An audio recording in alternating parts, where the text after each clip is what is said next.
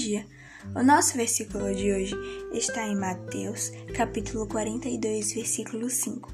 Mas antes de lermos, convido você a fazer uma oração.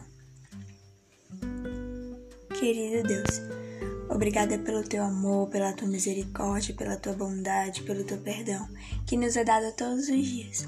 Agora nós vamos ler a tua palavra. Que o Senhor possa abençoar, que nós possamos entender. Em nome de Jesus, amém. Salmos 42, 5 diz: Por que estás abatida, ó minha alma?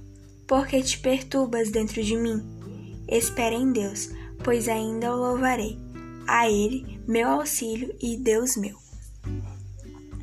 Muitas pessoas entram em uma tristeza profunda que acaba em depressão, que é, vamos dizer, excesso de passado a maioria das vezes.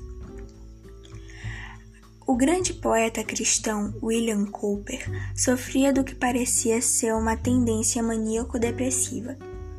Quando tinha 32 anos, tentou suicídio várias vezes, mas parece cômico e irônico, sem nenhum sucesso.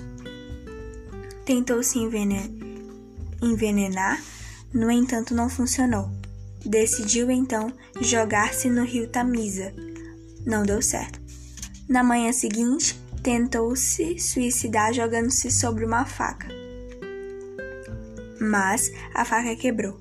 Tentou então se enforcar, mas foi encontrado caído inconsciente no chão. Vários anos depois, John Newton disse no funeral de Cooper: Ele passou por grande tribulação, mas a eternidade será suficiente, extensa, para emendar tudo. Às vezes, a depressão pode acabar com o melhor presente de Deus, a vida. Mas não vim aqui só para falar isso. Eu estou aqui para dizer que o melhor remédio é Deus. Às vezes, é bom ir para um lugar calmo e conversar com Deus, com Ele.